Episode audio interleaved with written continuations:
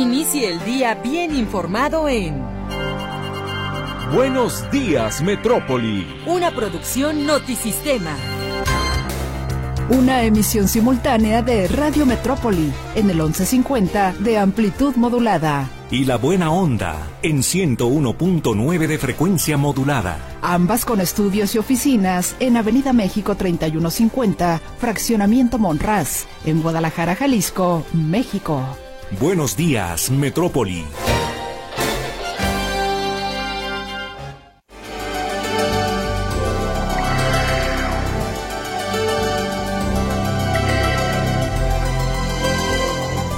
¿Qué tal? Muy buenos días. Jueves primero de febrero del año 2024.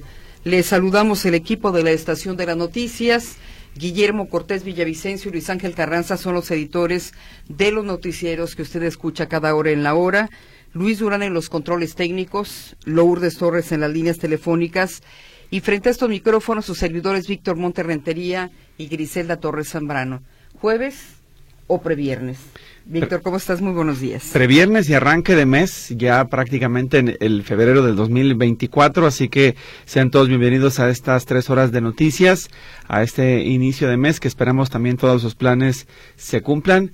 Eh, un mes que además tiene un día adicional, este es año bisiesto, así que tendremos 29 de febrero. Y felicitamos, por supuesto, a todas esas personas que cumplen años el 29 y que dicen que cumplen cada cuatro. Cada pero... cuatro, sí como no, ¿verdad? sí, qué fácil, ¿no? Sí, el tiempo no perdona. ¿Nos estás escuchando, Eugenia Guevara?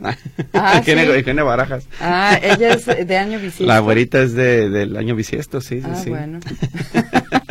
Bueno, pues eh, un eh, feliz cumpleaños anticipado a Eugenia Barajas. Y bueno, no habíamos tenido también la oportunidad de saludar a Canal 44 de la Universidad de Guadalajara, que está cumpliendo 13 años. Así es de que el día de ayer comenzó con los festejos.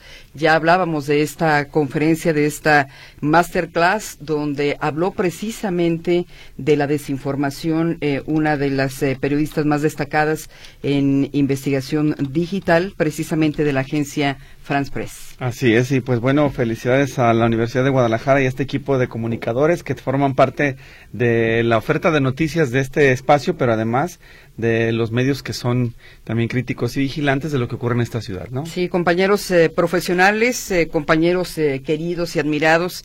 Así es de que un fuerte abrazo a todo el equipo de Canal 44.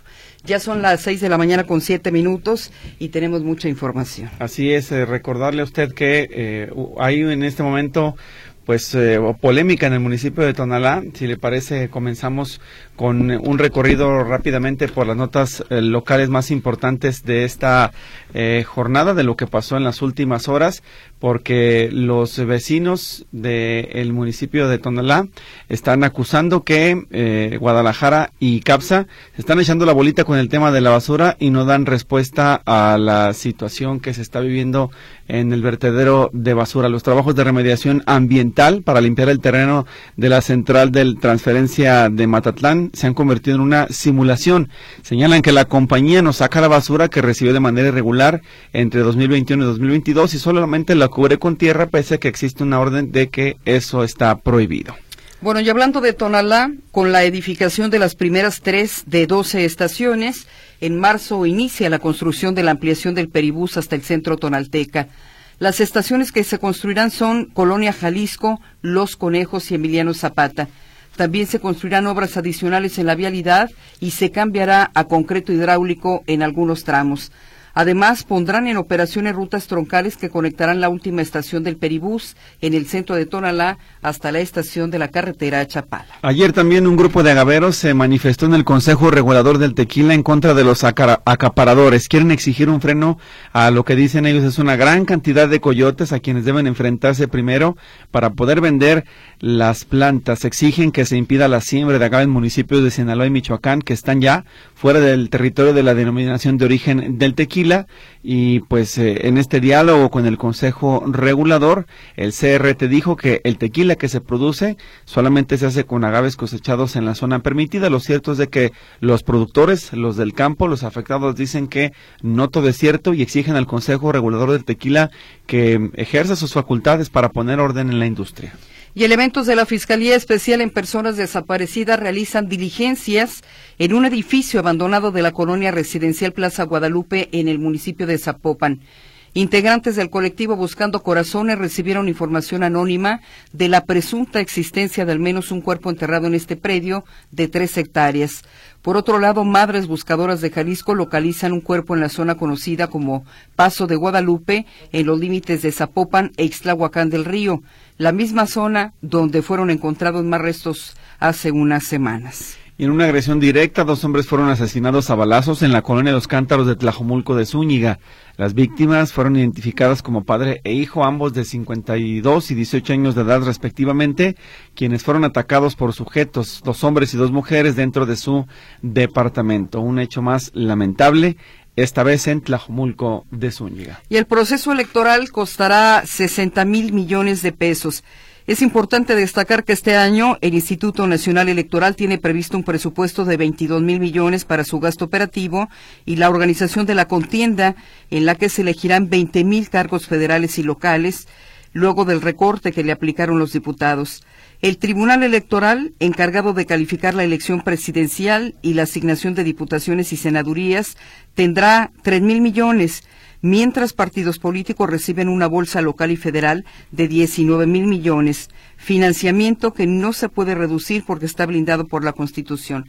Grábese bien la cifra, estamos hablando de un proceso electoral que costará 60 mil millones de pesos. Y en más de este proceso de elecciones, el Tribunal Electoral del Poder Judicial de la Federación confirmó una multa por 62.2 millones de pesos en contra de Morena. Esta sanción se les aplica por irregularidades encontradas en la revisión de los informes de ingresos y gastos del proceso interno en el que Claudia Sheinbaum fue seleccionada como su coordinadora. Por unanimidad de votos, el Pleno respaldó el proyecto que proponía conformar la multa que el INE aplicó al partido Guinda. Para que a usted le quede más claro, todos esos espectaculares donde se mencionaba a la precandidata como la ideal para llevar a cabo este proceso de mantener en rumbo la cuarta transformación, los espectaculares de uno y otro candidato de este partido Morena, además de las bardas, las pintas y las inserciones aparentemente en revistas de reciente creación, muchas de ellas, son lo que motiva al Tribunal Electoral del Poder Judicial de la Federación a multar por 62.2 millones de pesos al partido Morena.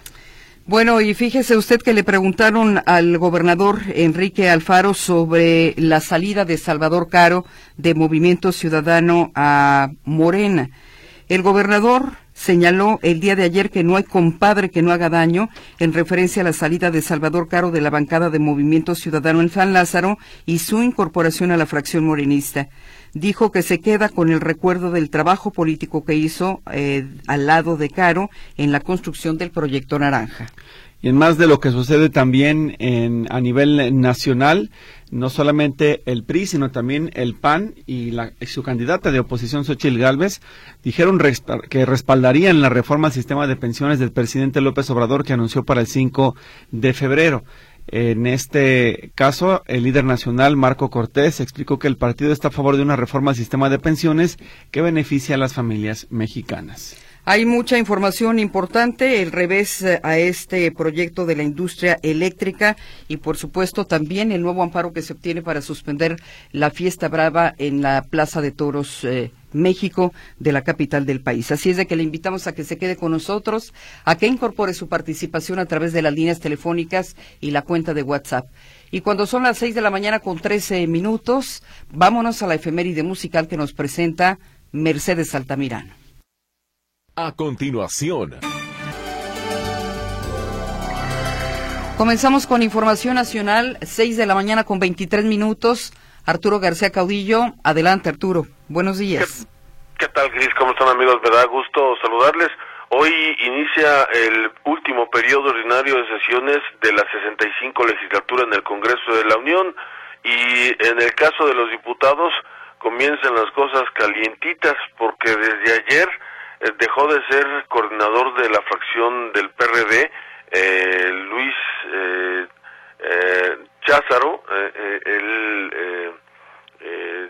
anunció que, Rodríguez Cházaro, él anunció que deja la coordinación por diferencias con el presidente nacional del PRD, Jesús Zambrano, él asegura que fue eh, Jesús Zambrano artífice de que él eh, no pudiera ser candidato a, de la oposición a la jefatura de gobierno y precisamente había sido él, dice, eh, asegura que él le había pedido que fuera el aspirante y a la mera hora fue una decisión popular, es decir, entre los presidentes de PRI, PAN y PRD quienes optaron por la opción de Santiago Tahuada, el alcalde con licencia de Benito Juárez, el que fuera justamente el candidato y que a él lo dejaron, a él lo marginaron y por tanto dice con las diferencias que había no podía seguir como eh, eh, coordinador de la facción parlamentaria y tampoco podía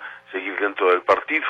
Dicen las malas lenguas que pues hubo un enfrentamiento muy fuerte entre ellos dos que hasta le recordó el 10 de mayo eh, Cházaro a, a Zambrano y que pues eso resultó tan imperdonable que una vez que presentó su renuncia eh, y que lo hizo en conferencia de prensa, eh, inmediatamente fueron eh, y sacaron las cosas de Cházaro de, de su oficina, en la oficina del coordinador del PRD, y las dejaron ahí en el pasillo, ni siquiera se esperaron a que fuera él mismo a sacarlas, pero vamos a escuchar las voces de los principales involucrados en este asunto. La verdadera causa para dejar la coordinación del PRD es que Zambrano ha dicho que conmigo la interlocución se torna imposible, son palabras literales. Y siendo el grupo parlamentario tan solidario conmigo siempre, le tengo un gran respeto a todas y todos los diputados del PRD, es por eso que es mejor retirarme. Y renuncio al PRD porque fue Jesús Zambrano quien impulsó la idea de que yo fuera a la precandidatura del PRD a la ciudad. Sus palabras fueron que hacía falta una nueva figura en la Ciudad de México y que me desplegara.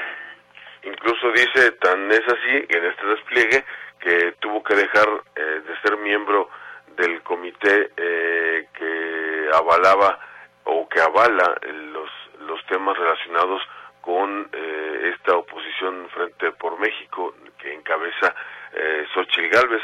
Y entonces, pues bueno, eh, ante la renuncia de Luis Espinosa Cházaro, el presidente nacional del PRD, Jesús Zambrano, pues la minimizó asegurando que se trataba de un berrinche.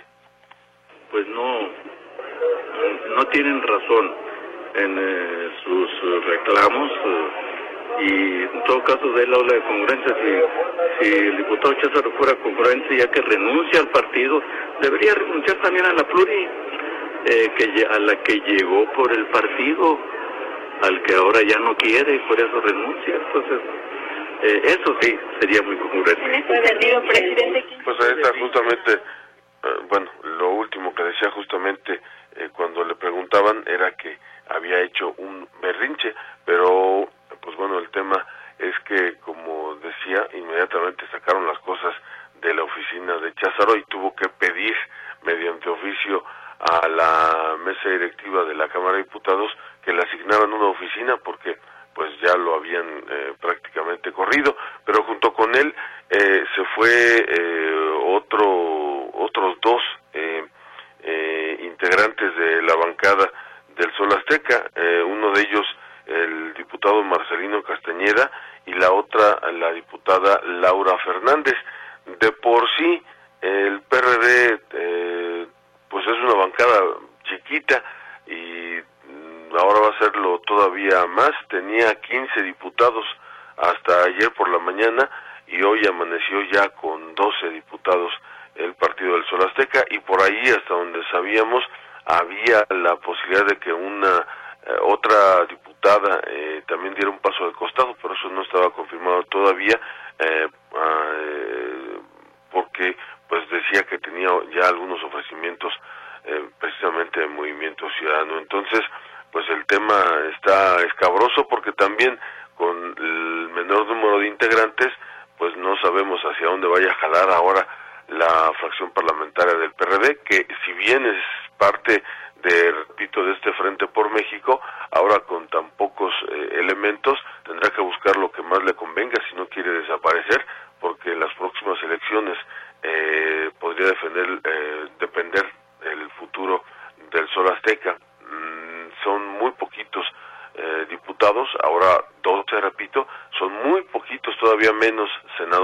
apenas tres y eh, ya también Miguel Ángel Mancera, que es el coordinador de los eh, senadores del, del PRD, había manifestado su inconformidad por cómo se estaban manejando las cosas, así es que uno no sabe dónde van a terminar estos del Sol Azteca. Lo que sí es cierto es que son cada vez menos y si no suman suficientes votos en eh, la elección del 2 de junio, pues podrían perder incluso el registro a nivel nacional.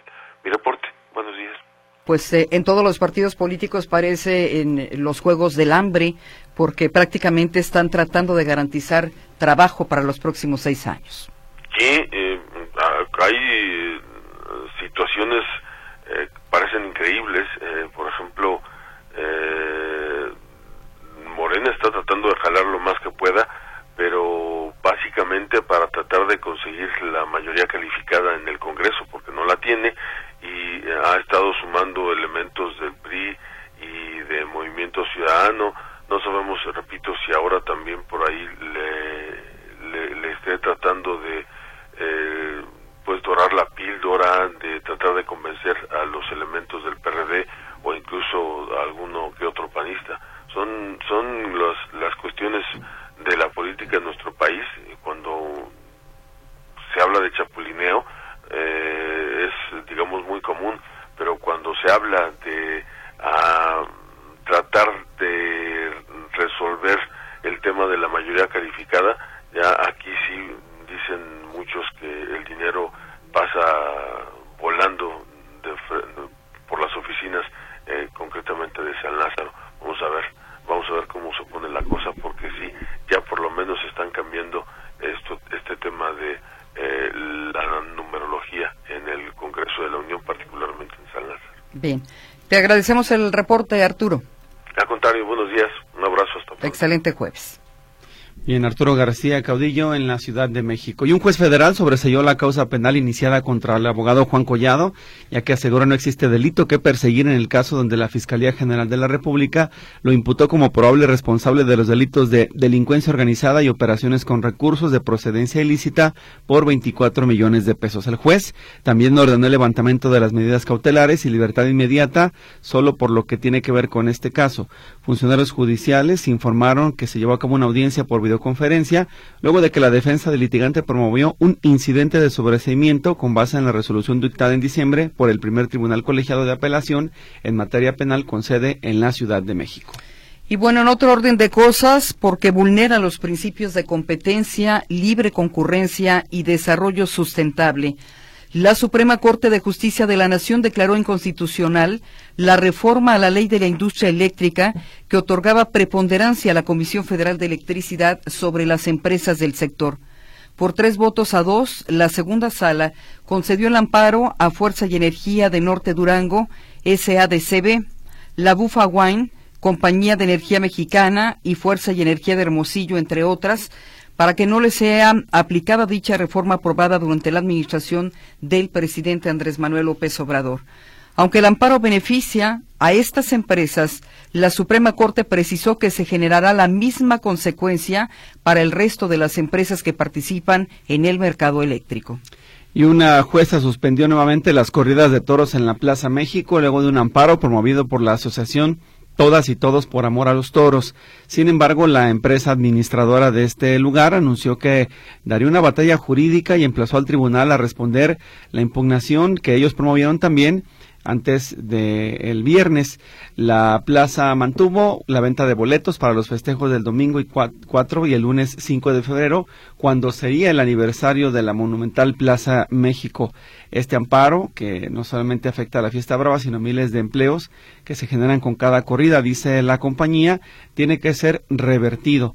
De acuerdo con las declaraciones de los encargados, eh, se pide a los aficionados paciencia en 48 horas para poder tener una respuesta, que se revise el amparo y que se pueda garantizar si se dará o no las corridas de domingo y lunes. El equipo jurídico de la Plaza México se ha reunido ya con sus abogados para buscar resolver esta situación que tienen trampadas las corridas de toros en la Ciudad de México. Y a vuelta de ruedas, 100 tráileres de la Unión de Transportistas de Carga y Turismo circularon sobre la carretera México-Querétaro y provocaron un caos vehicular en la zona en protesta para pedir el cese a las extorsiones y exigir más seguridad a las autoridades del gobierno del Estado de México y, por supuesto, al gobierno federal.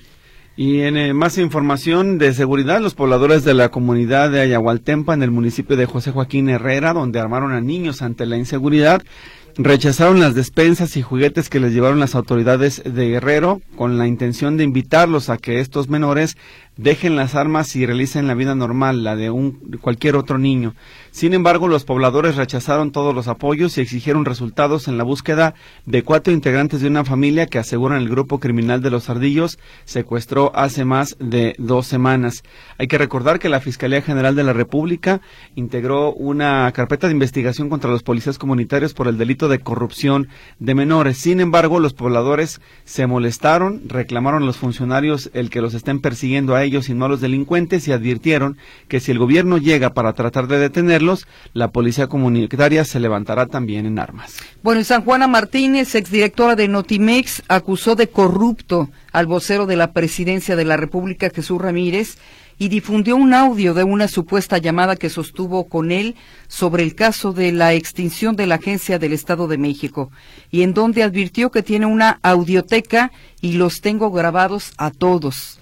La exdirectora de Notimex afirmó que ha recibido amenazas de muerte y acusó que el vocero presidencial lleva un mes atacándola por descubrir y denunciar un acto de corrupción de los secretarios de gobernación. En este caso hablamos de Luisa María Alcalde y el secretario del Trabajo, Marat Bolaños. Esta información de salud es importante. La Comisión Federal para la Protección contra Riesgos Sanitarios, COFEPRIS, aprobó el uso de la autoprueba para detección del virus de inmunodeficiencia humana, el VIH. Esto con el propósito de garantizar diagnósticos oportunos y facilitar el acceso a servicios integrales de salud. De acuerdo con el Centro Nacional para la Prevención y el Control del VIH-Sida, el CENSIDA, este insumo, que estará disponible en próximas fechas, fomenta el autocuidado de la salud de las poblaciones. Además, representa una alternativa discreta y cómoda para quienes no tienen acceso a servicios de detección. La prueba diagnóstica que se pueden realizar las personas por su cuenta está prevista en la norma oficial mexicana NOM 010 SSA 2023 para la prevención y control del VIH, haciendo énfasis en que está dirigida a poblaciones clave, grupos en situación de desigualdad y vulnerabilidad y tomando en consideración determinantes sociales, nivel de exposición y prevalencias. Bueno, y la Secretaría de Seguridad y Protección Ciudadana tiene listo un plan de trabajo para proteger a los candidatos a los 629 puestos de elección federal que estarán en juego el próximo 2 de junio. Rosa Isela Rodríguez, titular de la dependencia, adelantó que la estrategia será presentada en los próximos días a Guadalupe Tadei, presidenta del INE. Y a preguntas sobre la existencia o no de focos rojos en materia de seguridad en el país, respondió que claro que hay algunas zonas que ameritan más atención que otras. Hay algunas zonas en donde tenemos que poner especial atención. Las vamos a dar a conocer, fue lo que ofreció eh, la secretaria de Seguridad. Recordó que la seguridad de los candidatos a puestos de elección popular a nivel estatal es responsabilidad de las autoridades de las entidades federativas. Hay que recordar que, por ejemplo, en Michoacán, Movimiento Ciudadano, pues eh, dejó vacantes, es decir, no hubo candidatos o no habrá candidatos en varios municipios precisamente por los niveles de inseguridad. Así es parte de lo que se está viviendo en este proceso electoral. Y antes de escuchar la información que nos tiene nuestro compañero Carlos Flores en materia internacional, permítame informarle a usted que los directores de las principales redes sociales, Mark Zuckerberg de Meta, Linda Yacarino de X, Xu Shu de TikTok y Jason Citron de Discord, así como Evan Spiegel de Snap, fueron interrogados en el Congreso de los Estados Unidos sobre los riesgos que sus productos, sus redes sociales, presentan para los jóvenes y una vez más fueron acusados de tener sangre en sus manos. El senador republicano Lindsey Graham de Carolina del Sur dijo a los ejecutivos de la tecnología que tienen sangre en sus manos, que tienen un producto que está matando gente y si no los pueden demandar es el momento de hacerlo. Eh, la audiencia llamada a las grandes tecnologías y la crisis de explotación sexual infantil en línea se debe a, a, los diversos casos de suicidio derivados de bullying o explotación sexual en Estados Unidos a través de redes sociales, así como investigaciones que han demostrado que, por ejemplo, los niños en Instagram y Facebook eran objetivos frecuentes de acoso sexual y de robarles sus datos sin consentimiento, todo esto desde el año 2019. Además, los han acusado de tener estrategias específicas para ser dependientes de la tecnología precisamente a los niños y adolescentes. Esto ha provocado, sobre todo después de la pandemia, casos muy severos de depresión, de ansiedad y, bueno, como dice la nota informativa, incluso de suicidios entre esta población, población vulnerable. Estamos hablando de niños que pueden pasar horas frente a la tableta, eh, que se vuelven adictos a la tecnología y, bueno, con consecuencias principalmente para su salud mental. Uno de estos, decirle a usted, es el famoso algoritmo. ¿Y qué es esto? Bueno, pues muy sencillo. Usted busca, por ejemplo, memes de gatitos, empieza a ver uno y el sistema le empieza a generar otro y otro y otro y eso es interminable. Los niños así buscan videojuegos, personajes que les interesan y esas cosas luego son aprovechadas por los depredadores sexuales para irlos arrastrando hacia sus redes, ofrecerles más contenido y finalmente engancharlos, en algunos casos contactar con ellos y abusar de ellos. Bien, son las seis de la mañana con treinta y nueve minutos. Vámonos a, en este caso a la información internacional que nos presenta nuestro compañero Carlos Flores. En Buenos Días, Metrópoli. Información internacional. El primer ministro israelí Benjamin Netanyahu propuso este miércoles poner fin a la Agencia de las Naciones Unidas para los Refugiados de Palestina en Oriente Próximo y sustituirlas por otras organizaciones, según informa The Jerusalem Post. Además, subrayó que es hora de que la comunidad internacional y la propia ONU comprendan que la misión de la agencia tiene que terminar e insistió en que se debe conseguir que otras agencias de la ONU y otros organismos de ayuda la sustituyan si se quiere resolver el problema de Gaza. Los comentarios de Netanyahu llegan tras la reciente decisión de una serie de países, entre ellos Francia, Alemania, Canadá y Estados Unidos, de suspender la ayuda financiera a la Agencia de las Naciones Unidas para los Refugiados de Palestina en Oriente Próximo, ante las sospechas de 12 de sus miembros con el movimiento palestino Hamas y su posible implicación en el ataque del grupo militante contra Israel el 7 de octubre.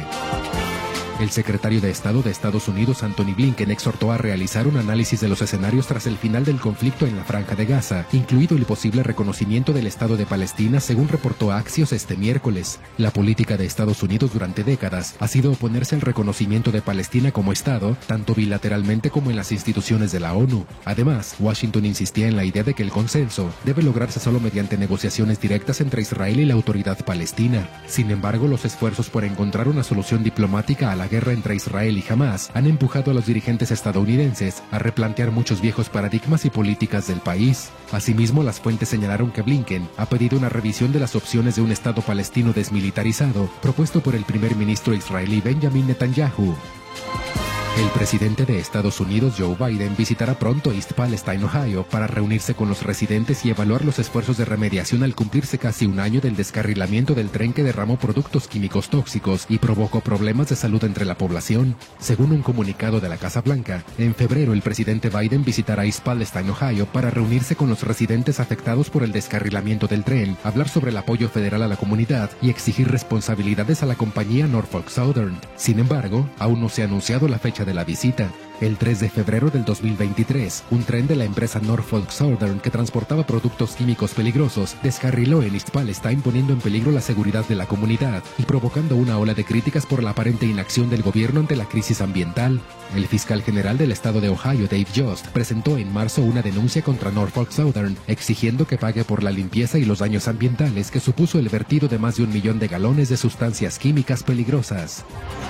El presidente de Colombia, Gustavo Petro, instó al primer ministro de Israel, Benjamin Netanyahu, a avanzar hacia la creación de una comisión de paz que incorporaría a varios países para poner fin a la guerra en la franja de Gaza, y expresó que el único camino posible debe ser alcanzar un acuerdo de paz para preservar la vida. Este martes jamás confirmó que recibió una propuesta de tregua para la franja de Gaza y señaló que está en proceso de estudiarla y dar una contestación. El representante del movimiento palestino explicó que la respuesta se formulará sobre la base de que la prioridad es detener la brutal agresión del Estado israelí contra el enclave y la retirada completa de sus fuerzas. El número de rehenes capturados por el movimiento palestino en territorio israelí el 7 de octubre del 2023 y retenidos desde entonces en la franja de Gaza rondaba los 240 antes de los primeros intercambios. Casi la mitad de ellos fueron liberados en el marco de la tregua de una semana alcanzada en noviembre, mientras que más de 100 permanecen cautivos.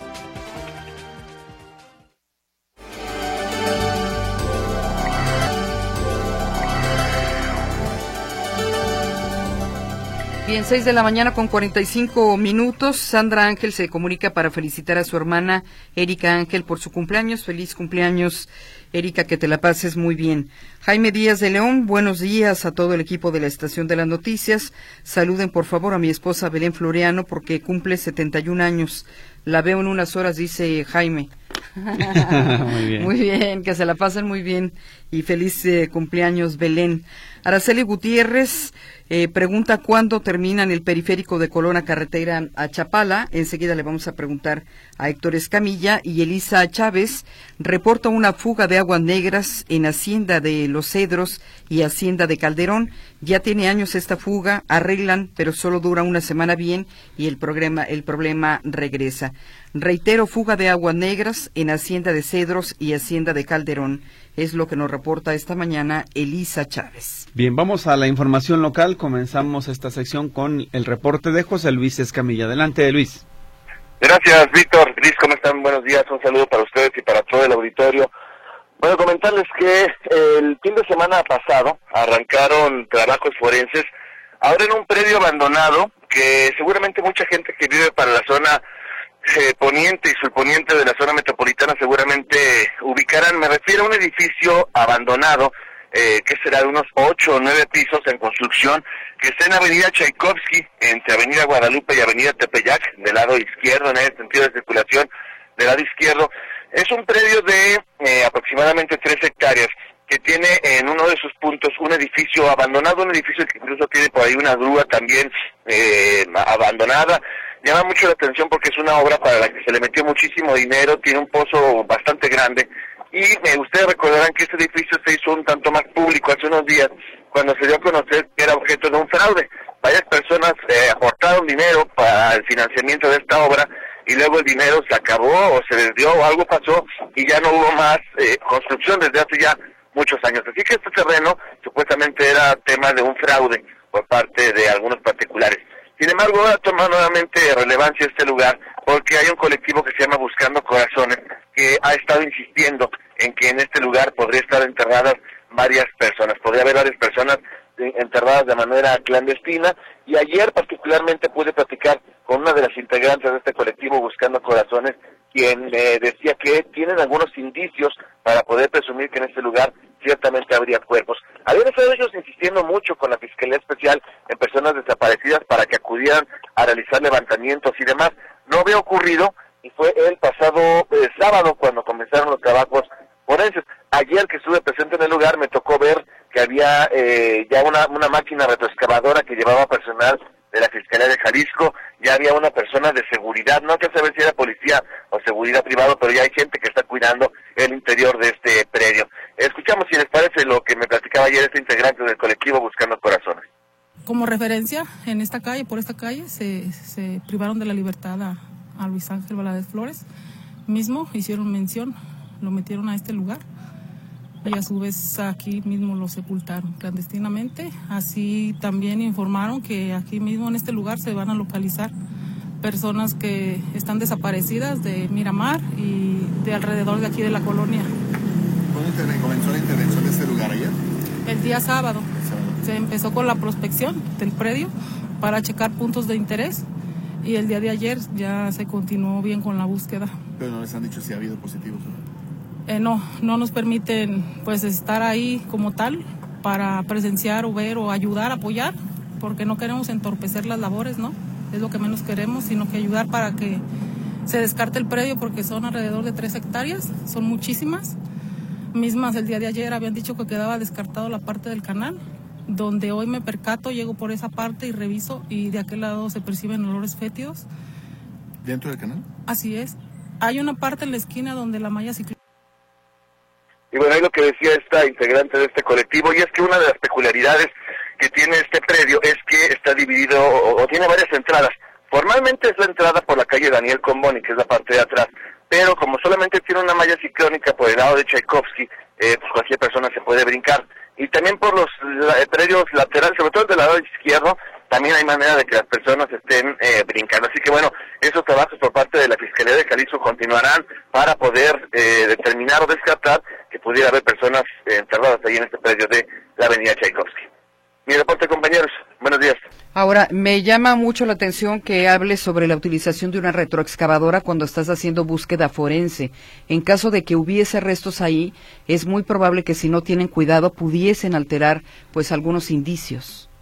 Lo que pasa es que tienes, tienes razón, Ingrid. Aquí el tema es que lo primero que se hace es, una, de acuerdo con el nuevo protocolo, lo primero que hacen es buscar que no haya artefactos explosivos o artículos que pudieran dañar a los buscadores. Eso entiendo que ocurrió el fin de semana.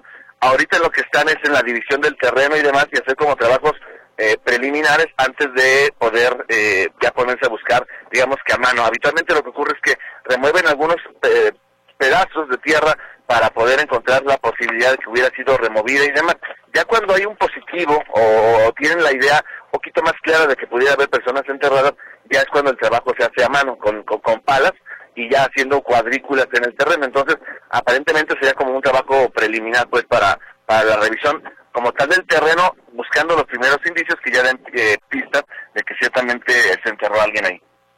Pues confiemos en que así sea, José Luis. Gracias por el reporte. Hasta luego, buenos días. Muy buenos días. Bien, vamos con Héctor Escamilla. Él tiene más información en la otra línea telefónica. Héctor, adelante, buenos días. ¿Qué tal, qué tal, compañeros? ¿Cómo están? Muy buenos días. Gusto saludar Comentar que vecinos de Uriquinta y alrededores, recordemos que tienen una lucha eh, contra la operación de la central de transferencia de basura de Matatlán. La central de transferencia de basura de Matatlán, doy un breve contexto, cerró en 2007, ya no tienen una, ninguna obligación o de, eh, eh, para estar recibiendo basura. Sin embargo, después del cierre del basurero de los Laureles en 2021, la empresa CAPSA, de manera pues, unilateral y sin ningún permiso, comenzó a, a llevar basura de Tonalá y de Guadalajara a esta central de transferencia durante los años 2021 y 2022. Fueron miles de toneladas las que la empresa estuvo llevando esta central de transferencia, pero ahí la problemática es que nunca la retiró, es decir, dejaron las montañas del sitio, lo estaban usando como un pues, a ver, Héctor, vamos a tratar de retomar la comunicación porque se está distorsionando la señal. Igual otra línea u otro dispositivo o tratar nada más de mejor posicionarte si se, se cortó ya finalmente. Enseguida trataremos de retomar la comunicación con Héctor. Por lo pronto, lectura de algunos mensajes del chat en lo que nos enlazamos nuevamente con nuestro compañero. Preguntan en este mensaje, ¿De dónde salió el dinero muy excedido de la precampaña de Claudia Sheinbaum? ¿Sigue presente el narco y la delincuencia? Dice, voté por Morena y cuando sea víctima de delincuencia hasta la muerte no se queje, dice este mensaje. ¿Ya está listo? Héctor, adelante, te escuchamos.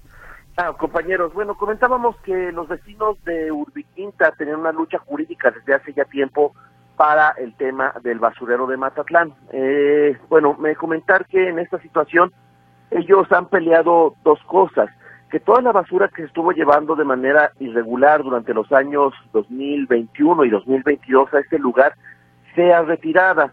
Sin embargo, lo que están denunciando es que esta empresa, su trabajo de remediación ambiental, dicen, solapado por el Ayuntamiento de Guadalajara, porque finalmente son los que estaban encargados de este terreno, lo único que están haciendo es sepultar la basura eh, con tierra. Esto, dicen, es bastante grave porque no es una remediación ambiental, la basura tenía que haber sido retirada y solamente, pues dicen, la están escondiendo. Escuchemos lo que dice Armando Bañuelos, quien es uno de los activistas que está combatiendo esta situación estamos viendo es que están como, como con la, en la casa que no quieren que la visita vea la basura aventándola abajo de la alfombra.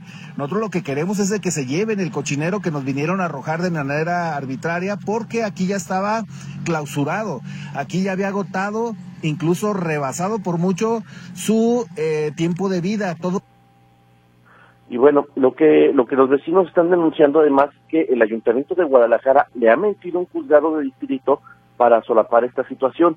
Nos comparten un documento de Alejandro eh, Rodríguez Cárdenas, él es el director de lo jurídico contencioso, del Ayuntamiento de Guadalajara, donde en este documento, por ejemplo, que le está solicitando el, el, juzgado de distrito, este funcionario dice, nosotros ya no estamos, ya es un asunto eh, consumado, ya no se están haciendo trabajos en este basurero, ya se terminaron los trabajos de remediación ambiental, lo cual es falso. Hasta el día de ayer había todavía camiones de volteo pues, eh, cubriendo o tapando la basura que debieron haber sacado.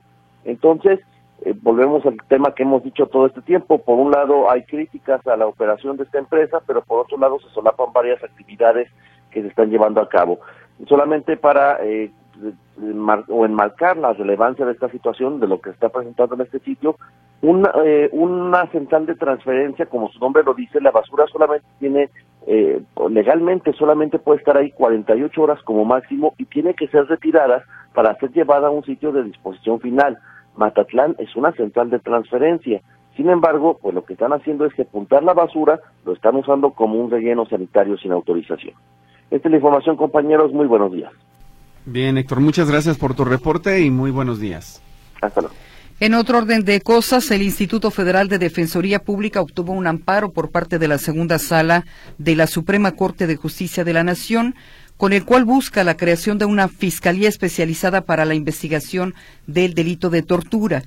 El organismo argumentó ante la Corte la inexistencia de algún ente gubernamental que atienda casos de tortura, pese a que está establecido en la Ley General para prevenir, investigar y sancionar la tortura y otros tratos o penas crueles, inhumanos o degradantes.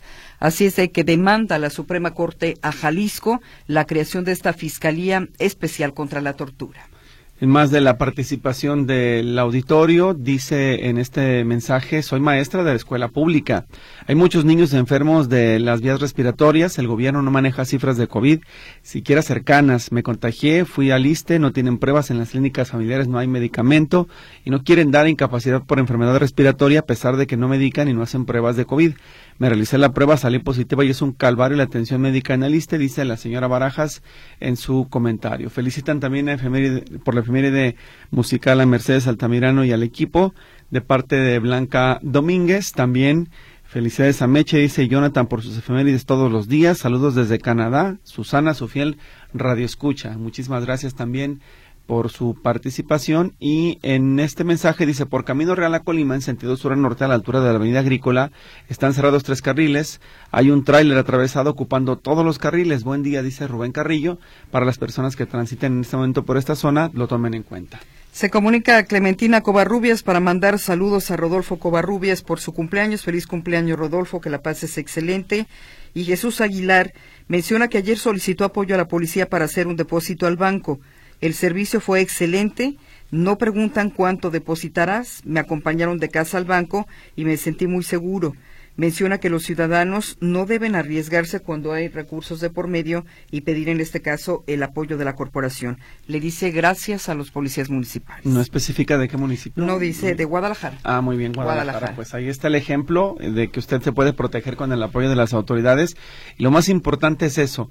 las personas tienen la falsa creencia de que los oficiales ya van enterados o se van a enterar de cuánto usted lleva y luego lo, sería vulnerable a cualquier hecho. Eso no es cierto, es totalmente falso. Al contrario, ellos son asignados al domicilio, se presentan, lo acompañan, termina la operación y lo regresan hasta su vivienda o su negocio sin mayor problema y eso le garantiza protección y seguridad. Bueno, ya le habíamos adelantado que el diputado federal por Jalisco, Salvador Caro Cabrera, anunció su integración oficial a la bancada de Morena en la Cámara de Diputados tras dejar al grupo parlamentario de Movimiento Ciudadano, partido al que representó desde hace 10 años en distintos cargos. El legislador federal jalisciense acusó que el partido emesista se encuentra en un proceso de descomposición y consideró que Morena está bien representado con las candidaturas a la gubernatura de Jalisco y la presidencia de la República con Claudia Delgadillo y Claudia Sheinbaum respectivamente. ¿Qué fue lo que contestó el gobernador? No hay compadre que no haga daño. Sí, el mensaje de Salvador Caro fue muy interesante porque primero decía que estaba este proceso de, recomposición o descomposición al interior del partido y luego los llamó elitistas, un partido que se alejó de las causas de la gente, aunque bueno, hay que recordar que Salvador Caro estaba en el PRI, luego se fue a MC y ahora está en Morena. Y ahora, y ahora está en Morena, efectivamente. Vamos al noticiero de las 7 de la mañana.